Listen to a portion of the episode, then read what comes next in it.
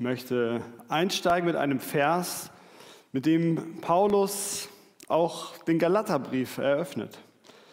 Und das passte so gut zu den Liedern, die wir heute gesungen haben. Er, Jesus, er hat sein Leben für unsere Sünden hingegeben und uns davon befreit, so leben zu müssen, wie es in dieser vergänglichen, vom Bösen beherrschten Welt üblich ist.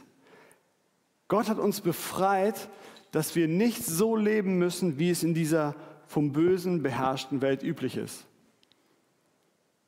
Was für eine tolle Botschaft, gerade in dieser Woche. Aber wenn man sich so die Nachrichten anschaut, wenn man vielleicht auch in sein eigenes Leben hineinschaut, dann wünscht man sich, dass das eigentlich noch ein bisschen mehr Realität ist, ja? Dass dieses befreite Leben vom, dass das Böse nicht mehr so eine große Rolle spielt. Man wünscht sich, dass man selbst und dass auch andere Menschen ein befreiteres Leben führen könnten. Man wünscht sich, ja, dass man das irgendwie persönlich für sich noch ein bisschen mehr ergreifen könnte und das ein bisschen mehr im Alltag leben könnte. Und deswegen drehen sich auch viele Fragen in unserem Leben immer wieder darum, wie soll ich das erreichen? Wie kann ich so ein Leben führen, das Gott gefällt? Wie kann ich ein Leben als befreiter Nachfolger Jesus leben? Wie erreiche ich das? Ich hatte in den letzten Wochen einige Gespräche und in allen Gesprächen ging es irgendwie auch um diese Frage, um dieses Thema. Eins war ein Seelsorgegespräch mit einem jungen Mann, der war Christ, aber hatte einige falsche Entscheidungen getroffen in seinem Leben und steckte deswegen in Problem. Er hätte gerne diese neue Freiheit, aber es war nicht so einfach. Er wusste nicht genau, wie, wie soll ich das leben. Und dann hatte ich eine theologische Diskussion. Da ging es darum, wie hat Gott sich das denn gedacht? Wir haben in die Bibel reingeschaut, wir haben Bibeltexte miteinander verglichen und wir haben uns überlegt, was bedeutet das ganz konkret für uns und unser Handeln? Wie gehen wir damit um, wenn wir vielleicht auch Dinge unterschiedlich sehen, wenn wir zu unterschiedlichen Entscheidungen kommen oder Ergebnissen? Das ist nicht immer einfach, dann auch zu entscheiden, so wollen wir leben. Und dann hatte ich ein Konfliktgespräch im Zug. Es war so eine Gruppe Schalke-Fans, so um die 20, und sie hatten das Bedürfnis zu singen und zu grölen, und ich hatte halt ein anderes Bedürfnis. Ich hatte halt das Bedürfnis mehr nach, nach Ruhe und nach äh, Zeit zu arbeiten. Und wie lebt man dann da als Christ? Wie verhält man sich da korrekt? Und das sind auch keine Fragen, die wir uns erst jetzt stellen diese konkreten Fragen, wie, was heißt das denn für mein Leben, sondern das haben sich die Christen von Anfang an gestellt. Der Paulus hatte die Gemeinde in Korinth gegründet, in dessen, wo wir gerade die Predigtreihe durchnehmen über den Korintherbrief. Und die Christen hatten immer wieder Fragen darum, wie sollen wir das machen, wie sollen wir das machen, wie, wie sieht ein Leben als Christ denn aus, in meinen Beziehungen, in meinen Herausforderungen, in Streitigkeiten, in, in Konflikten. Wie sollen wir als Christen leben? Und sie haben Paulus diesen Brief geschrieben und er hat ihnen viele Antworten gegeben, wo wir auch in den letzten Wochen einiges uns angeschaut haben. Und heute wollen wir uns das achte Kapitel anschauen. Und da geht es um die Frage nach dem Verzehr von Götzenopferfleisch. Und vielleicht würde der eine oder andere sagen, Götzenopferfleisch, ist das denn noch relevant? Also das ist eine Frage, mit der habe ich mich schon lange nicht mehr beschäftigt oder noch nie. Ähm, Damals war das so, dass das meiste Fleisch, das verkauft wurde, das wurde einfach rituell geschlachtet ähm, und dann quasi den Göttern geopfert, ein Teil davon und der Rest wurde verkauft. Es gab in Korinth tausende Götter, Tempel und so weiter und überall wurden äh, Opfer für die Götter dargebracht. Ähnlich war das ja auch im Alten Testament. Man, man opferte ein Tier, das wurde dann rituell sozusagen getötet. Dann wurde ein Teil des Fleisches verbrannt als Opfer und der Rest wurde halt ganz normal aufgeteilt und zu Hause verspeist und gegessen. Auf dem Markt konnte man daher hauptsächlich geweihtes Fleisch, also Götzenopferfleisch, kaufen. Ich weiß nicht, ob ihr es wisst, aber heute findet man auch manchmal noch geweihtes Fleisch in Restaurants oder zum Beispiel ähm, bei meinem Dönermann um die Ecke. Da steht manchmal, dass das Fleisch halal ist. Halal heißt rein und damit ein, das Fleisch als halal gilt, muss ein Tier unter bestimmten Voraussetzungen äh, geschlachtet werden. Also das heißt, der Muslim muss es muss ein Muslim sein, der das Tier schlachtet, dann spricht er ein kurzes Gebet und dann wird das Tier geschächtet. Und dann ist das Tier damit Allah geweiht und der Muslim kann es ohne Bedenken essen. Und so ähnlich man, muss man sich das auch damals vorstellen. Christen hatten jetzt das Problem, wenn ich dieses Fleisch esse, esse ich das? Das wurde ja Götzen geopfert. Oder soll ich es lieber nicht essen? Und so kamen sie miteinander ins Gespräch und miteinander in die Diskussion. Ähm, denn es war gar nicht so einfach, damals anderes Fleisch zu bekommen, weil das halt so der Standard war. Es war günstiger. Und das gab es auch auf den normalen öffentlichen Feiern. Im Rahmen wurde dann halt einfach geweihtes Fleisch gegessen und man machte da halt traditionell mit, so wie man halt auf ein Fest geht. Ähm, aber war das in Ordnung? Durfte man das? Oder sollte man sich da eher von dem allen distanzieren? Wie entscheidet man sich jetzt als Christ, der zu einem neuen Leben befreit ist?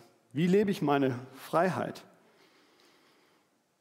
Die einen waren überzeugt, wir sind frei, wir können das essen, ist ja nur Fleisch, geht ja oben rein, geht unten raus, gar kein Problem. Ähm, Götter gibt es ja nicht, wir glauben an den einen Gott, der hat die Macht und von daher können wir da ganz entspannt dieses Fleisch essen. Die anderen argumentierten das theologisch ein bisschen anders. Die sagten, ja, wer an Gott glaubt, der isst kein Fleisch, das anderen Göttern geweiht ist. Wir wollen die ja nicht anerkennen und wir wollen auch diesen Kult nicht unterstützen. Das belastet unser Gewissen und deswegen lehnen wir das ab. Und so kamen sie dann ja, zu ihrem, in, einen, in einen Streit mit ihren unterschiedlichen Meinungen. Und sie kamen damit zu Paulus und sagten, ja so, klär das bitte mal für uns. Wie ist denn da die Antwort? Sag uns, wer hat Recht? Und Paulus antwortet ihnen, und ich lese aus 1. Korinther 8, könnt gerne eure Bibeln aufschlagen und mitlesen. Ich lese erstmal die ersten sechs Verse. Was aber das Götzenopfer angeht, so wissen wir, dass wir alle die Erkenntnis haben. Die Erkenntnis bläht auf, aber die Liebe baut auf. Wenn jemand meint, er habe etwas erkannt, der hat noch nicht erkannt, wie man erkennen soll. Wenn aber jemand Gott liebt, der ist von ihm erkannt. Was nun das Essen von Götzenopferfleisch angeht, so wissen wir, dass es keinen Götzen gibt in der Welt und keinen Gott als den einen. Und obwohl es solche gibt, die Götter genannt werden, es sei im Himmel oder auf Erden, wie es ja viele Götter und viele Herren gibt, so haben wir doch nur einen Gott, den Vater, von dem alle Dinge sind, und wir zu ihm und einen Herrn, Jesus Christus, durch den alle Dinge sind und wir durch ihn. Also das Erste, was auffällt, ist, dass, dass Paulus in dieser Streitfrage zuallererst mal die Beziehungsebene thematisiert. Darum geht es ihm, bevor er über das Thema inhaltlich angeht. Was das Götzenopfer angeht, so wissen wir, dass wir alle die Erkenntnis haben. Ja, das ist auch so eine schöne sarkastische Aussage. Wir haben alle die Erkenntnis. Wir wissen es alle am besten, jeder einzelne von uns. Wir wissen es ganz genau, wie es richtig ist. Und unsere Meinung haben wir wohl durchdacht und begründet. Wir haben alle, wir wissen, wie es läuft. Wir haben unsere Informationen, wir haben uns das theologisch abgewogen, wir haben unser Urteil gefällt. Aber das Problem ist, wenn die Beziehungsebene nicht richtig ist, wenn keine Liebe da ist, dann bringt diese Erkenntnis gar nichts, sagt er. Dann bläht sie nur auf. Erkenntnis bläht nur auf. Man hat da nicht verstanden, warum Erkenntnis gut ist, wofür das gut ist, dass wir uns mit den Sachen beschäftigt haben. Denn Wissen allein, das reicht nicht. Ich weiß nicht, wer von euch sich äh, für Schach interessiert. Gibt es hier Leute, die sich für Schach interessieren? Ja, gibt es Leute, die Schach spielen? Okay, das ist immer weniger. Und, aber wer, kann, wer weiß, wie die Schachfiguren funktionieren, wie die gehen? Ja, das ist zumindest. Ja. Also letzte Woche sind zwei ähm, bedeutende Dinge passiert in der Schachwelt. Zum einen hat der äh, junge Reshbabu Pragnaha, das ist ein 16-jähriger Inder, der hat den ähm, vierfachen Schachweltmeister Magnus Carlsen besiegt in einem Online-Spiel. Das war, ging durch die Medien, das war äh, beeindruckend. Und das zweite Wichtige, das ging nicht ganz durch die Medien, aber mein Sohn William hat meinen Vater im Schachspielen besiegt. Letzte Woche. Ja, das ist bedeutend, weil ich habe Schachspielen von meinem Vater gelernt und ich habe das Schachspielen meinem Sohn beigebracht und jetzt hat mein Sohn meinen Vater besiegt. Ja, mit elf Jahren, wohl gemeint. Ähm, wenn ich mit meinem Sohn Schach spiele, dann am Anfang war das so, man, da, da, die können ja nichts. Ja? Und wenn, wenn, ich will, kann ich den immer mit fünf oder sieben oder zehn oder was weiß ich wie Zügen dann auch den Matsch stellen, ihm alle seine Figuren abnehmen und ihn noch so ein bisschen zappeln lassen und so. Aber Darum geht es ja nicht. Darin würde er ganz schnell die Freude am Spiel verlieren. Ich habe die Erkenntnis, ich habe das Spiel verstanden, ich habe das Wissen um die Möglichkeiten, ihn wirklich fertig zu machen. Aber wenn ich ihn jedes Mal einfach nur auseinandernehmen würde, dann hätte es gar, hätte es gar keinen Sinn. Dann hätte, würde ich mein Ziel nicht erreichen, dass er besser am Schach spielen wird. Sondern ich muss mein Wissen zur richtigen Zeit und wohldosiert einsetzen, damit er lernt, besser wird und auch vor allem die Freude am Spiel erstmal gewinnt und dann auch behält. Das ist so wichtig, dass man das, was man weiß, nicht einfach bei jemandem ablehnt oder einen damit fertig macht, sondern dass man es nutzt, um den anderen aufzubauen. Das gilt übrigens auch für eine Predigt. Wenn ich möchte, dass ihr zuhört, wenn ich möchte, dass ihr dranbleibt und dass ihr vielleicht beim Mittagessen noch wisst, was das Thema dieser Predigt war, da bin ich realistisch, dann muss ich das, was ich alles weiß, was ich alles, was man so alles zu so einem Text sagen kann, reduzieren auf wenige Gedanken, auf ein paar Kernpunkte, damit ihr das mitnehmen könnt. Weil es ist super, wenn man viel weiß, vor allem auch wenn man die Bibel gut kennt. Die Herausforderung ist aber nicht nur diesen so einen großen Wasserkopf voll Wissen zu haben, sondern dieses Wissen auch zu leben, im Alltag auch einzusetzen, auf die Straße zu kriegen. Denn Wissen ist nur ein Mittel zum Zweck. Bibel studieren, in den Gottesdienst gehen, all das vergrößert unser Wissen über Gott, aber es hat das Ziel, dass wir Stück für Stück lernen, so zu leben, wie Gott es sich von uns wünscht. Und wenn man die Gebote Gottes sich anschaut oder auch da diese Zusammenfassungen durchliest, die selbst die Bibel macht, dann wird auch genau der Punkt, der dann auch hier kommt, deutlich gemacht. Unser Auftrag ist es, Gott zu lieben, von ganzem Herzen, mit ganzer Hingabe, mit dem ganzen Verstand und unsere Nächsten zu lieben wie uns selbst. Mit diesen beiden Geboten ist alles gesagt, was das Gesetz und die Propheten fordern. Ja, sagt Jesus in Matthäus 22. Ja, wer liebt, der hat verstanden, worauf es wirklich ankommt.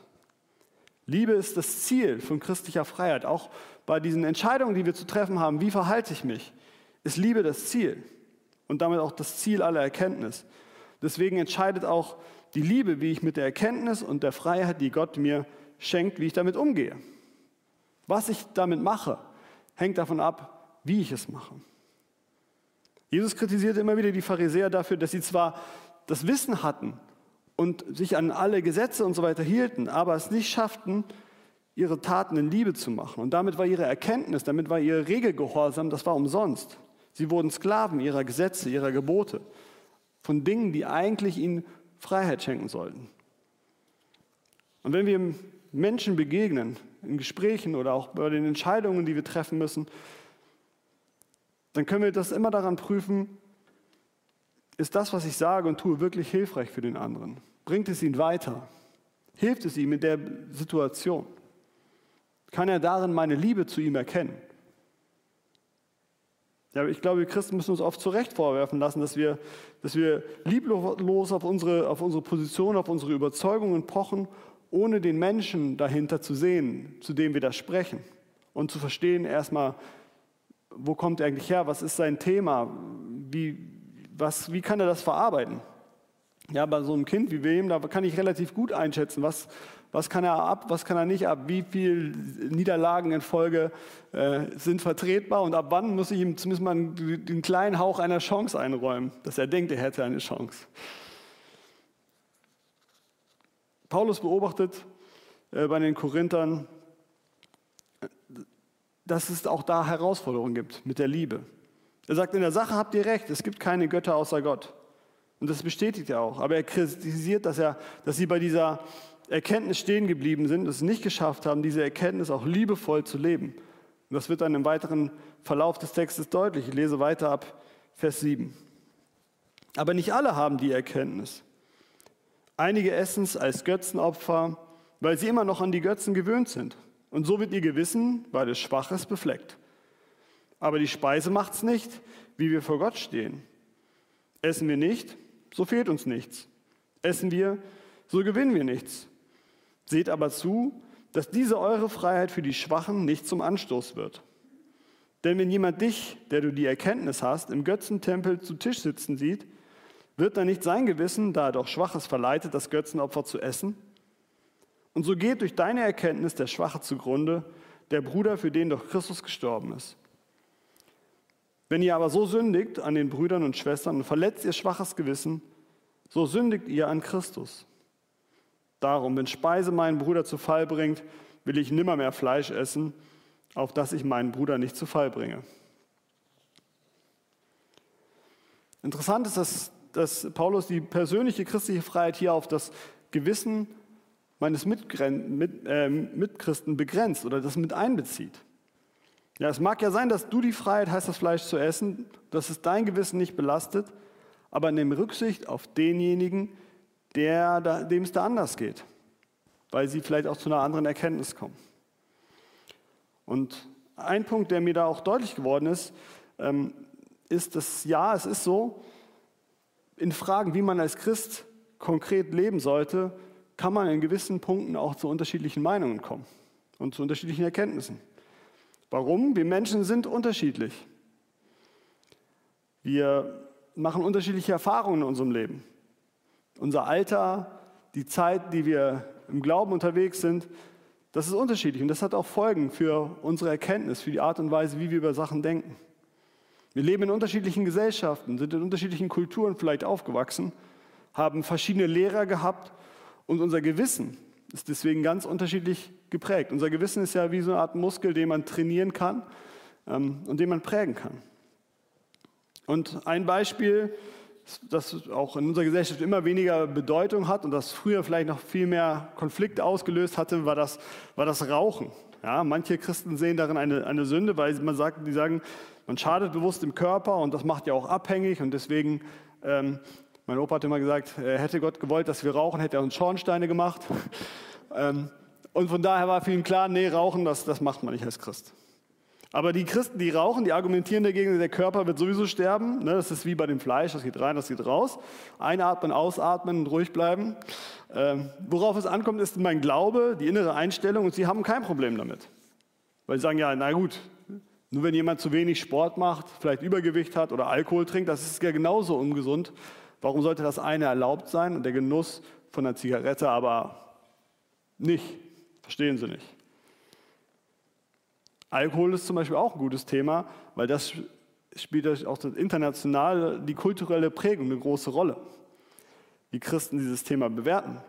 Meine Eltern sind in, in Kasachstan aufgewachsen und äh, in Russland war das so, da hat man nicht immer nur ein bisschen getrunken, da hat man dann richtig getrunken und dementsprechend ähm, war das in den Kirchen dort üblich, wer sich bekehrte, der hörte auf zu trinken. Und zwar komplett. Und das war auch allen klar. Es gab da nur schwarz und weiß. Und auch für viele von unseren amerikanischen Freunden, die beim Sportcamp mitgearbeitet haben, ähm, die dann als Mitarbeiter kamen, für die war dann auch immer klar, als Christ trinkt man doch keinen Alkohol. Und die haben sich dann schon auch manchmal gewundert, so wenn sie gesehen haben, oh, Mitarbeiterbesprechung und da hat jemand ein Bier getrunken. Wie, kann, wie, wie geht das denn? In Deutschland wird das kulturell anders gesehen, das ist entspannter. Und in den Kirchen und Gemeinden sind die stärksten Gegner von Alkohol und Rauchen meist Menschen, die selber vielleicht eine, Missbrauch oder eine Suchterfahrung mit diesen Substanzen durchlebt haben und das dann auch dementsprechend ablehnen.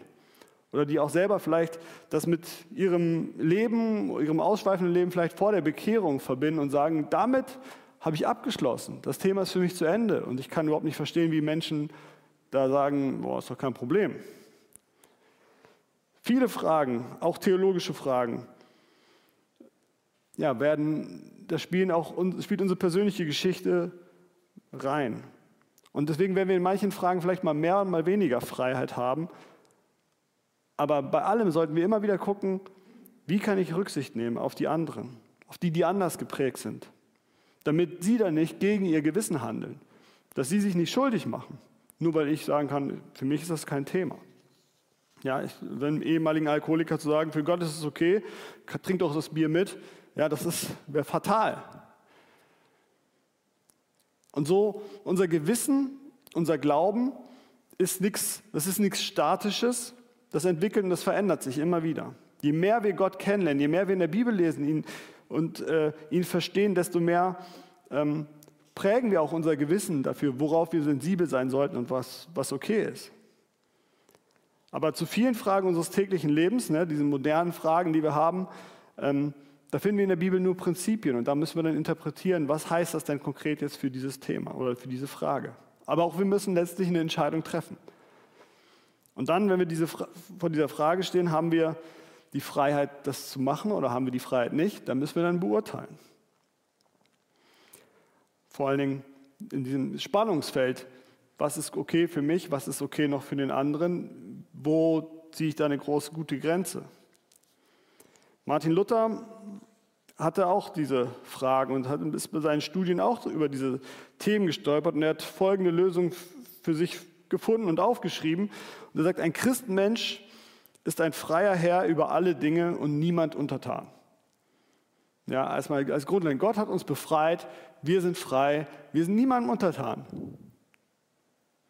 Und dann der zweite Satz, ein Christenmensch ist ein dienstbarer Knecht aller Dinge und jedermann untertan. Also quasi gefühlt genau das Gegenteil. Wir sind jedermann untertan. Was heißt das denn? Wie kann man das zusammenbringen? Wie kann man das aufschlüsseln?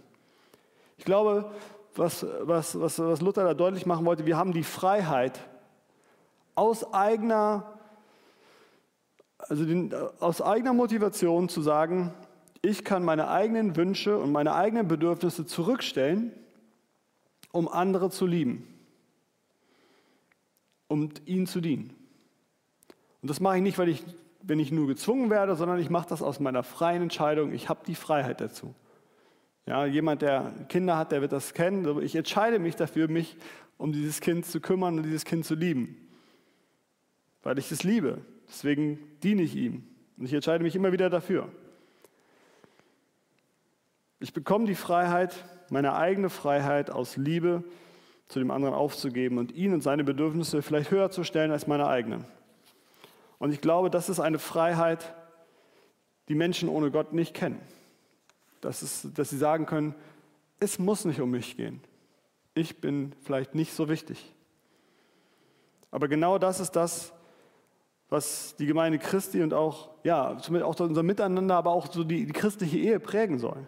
Den anderen höher zu achten als sich selbst. Die eigene Freiheit zugunsten des anderen aufzugeben, um ihm zu lieben, ihm zu dienen, um das Ziel zu erreichen. Ja, in Galater 5, Vers 13 äh, schreibt Paulus das auch nochmal. Gott hat euch zur Freiheit berufen, Geschwister. Aber missbraucht sie nicht als Freibrief für Selbstsucht und Lieblosigkeit. Vielmehr soll sich einer dem anderen unterordnen. Das ist christliche Freiheit. Aus Freiheit dem anderen unterordnen. Und dann lebe deine christliche Freiheit, sodass sie Gott ehrt. Einige Verse weiter, dann Paulus macht dann im Korintherbrief einen Einschub und ab, Vers, ab Kapitel 10, Vers 23 bringt er dann dieses Thema Götzenopferfleisch zum Ende. Und das äh, will ich der Vollständigkeit halber auch noch vorlesen. Das ist 1. Korinther 10 ab Vers 23. Da sagt er, alles ist erlaubt, aber nicht alles dient zum Guten. Alles ist erlaubt, aber nicht alles baut auf. Niemand suche das Seine, sondern was dem anderen dient. Alles, was auf dem Fleischmarkt verkauft wird, das esst und prüft es nicht um des Gewissens willen. Denn die Erde ist des Herrn und was darin ist. Wenn euch einer von den Ungläubigen einlädt und ihr wollt hingehen, so esst alles, was euch vorgesetzt wird und prüft es nicht um des Gewissens willen. Wenn aber jemand zu euch sagen würde, das ist Opferfleisch, so esst nicht davon, um desjenigen willen, der es gesagt hat und um des, Gewissen, um des Gewissens willen. Ich rede aber nicht von deinem eigenen Gewissen, sondern von dem des anderen. Darum, warum sollte ich meine Freiheit beurteilen lassen vom Gewissen eines anderen? Wenn ich mit Danksagung am Mahl teilnehme, warum sollte ich mich Lästerer nennen lassen, wegen etwas, wofür ich danke? Und dann kommen die entscheidenden Verse. Ob ihr nun esst oder trinkt oder was ihr auch tut, das tut alles zu Gottes Ehre. Er regt keinen Anstoß, weder bei den Juden noch bei den Griechen noch bei der Gemeinde Gottes, so wie auch ich jedermann in allem zu gefallen lebe und suche nicht, was mir, sondern was vielen dient, damit sie gerettet werden. Wie hilft diese Thematik Götzenopferfleisch für uns und unsere Entscheidungen, die wir im Alltag treffen müssen, so in den Fragen, wie lebe ich als Christ, was ist eine gute Entscheidung? Grundsätzlich ist christliche Freiheit erstmal eine Folge von der Erkenntnis, dass Gott mich liebt, dass Gott mich als sein Kind angenommen hat. Dass ich wissen kann, ich bin bedingungslos geliebt. Gott hat mir ein neues Leben geschenkt. Das ist wirkliche Freiheit. Das zu wissen, dass man sagt, ich bin nur noch abhängig von ihm. Das macht wirklich frei. Und dann hast du nämlich auch eine Wahl, dich zu entscheiden, dich für das Gute zu entscheiden. Menschen ohne Gott haben diese Entscheidung nicht. Du kannst deine alten Zwänge, deine Süchte ablegen, du kannst Gott um Hilfe bitten. Und er sagt, orientiere dich an mir und an dem, wie ich es vorgelebt habe. Wir können nach Erkenntnis streben. Wir sollen das auch tun. Ja, wir sollen die Bibel lernen, wir sollen äh, unser Gewissen schärfen. Und immer mehr erkennen, was Gottes Wille für unser Leben ist. Aber die Erkenntnis und die Freiheit ohne Liebe allein sind nichts wert, sondern wir sollen beides nutzen, um Menschen weiterzubringen, um Menschen zu entwickeln, um heranzuführen. Das, was wir schon wissen, das, was wir verstanden haben, anderen weiterzugeben. Aber andere Christen können auch zu anderen Erkenntnissen kommen als du. Sie haben eine andere Geschichte vielleicht, sie haben ein anderes Gewissen, sie sind anders geprägt. Respektier das, nimm Rücksicht auf sie, damit sie, ja, damit, oder deine Freiheit deinen Mitchristen nicht zur Sünde verleitet. Und im Zweifelsfall verzichte lieber, begrenze deine Freiheit aus Liebe zum Nächsten. Freiheit oder vermeintliche Freiheit hat auch Fallen. Paulus schreibt, ne, alles ist mir erlaubt, aber nicht alles dient zum Guten. Alles ist mir erlaubt, aber es soll mich nicht gefangen nehmen. Und von daher ist es immer gut zu gucken, welche Früchte hat mein Handeln. Hat das gute Früchte, hat das schlechte Früchte? Und dann entscheiden, will ich das weiter, will ich mehr von diesen Früchten in meinem Leben sehen oder nicht. Lebe so, dass Gott geehrt wird. Und dass du bei den Menschen, unter denen du lebst, ja keinen Anstoß erregst. Also dass du durch positive Beispiele aufhältst, damit möglichst viele Menschen Gott und seine Liebe kennenlernen. Jesus hat es vorgemacht. Er hatte die innere Freiheit zu sagen, ich gebe alles, was ich beim Vater habe, auf. Ich komme auf die Erde, ich leide und sterbe für dich. Ich bin bereit, meine Privilegien aufzugeben, zurückzustellen, um zu lieben und um zu dienen.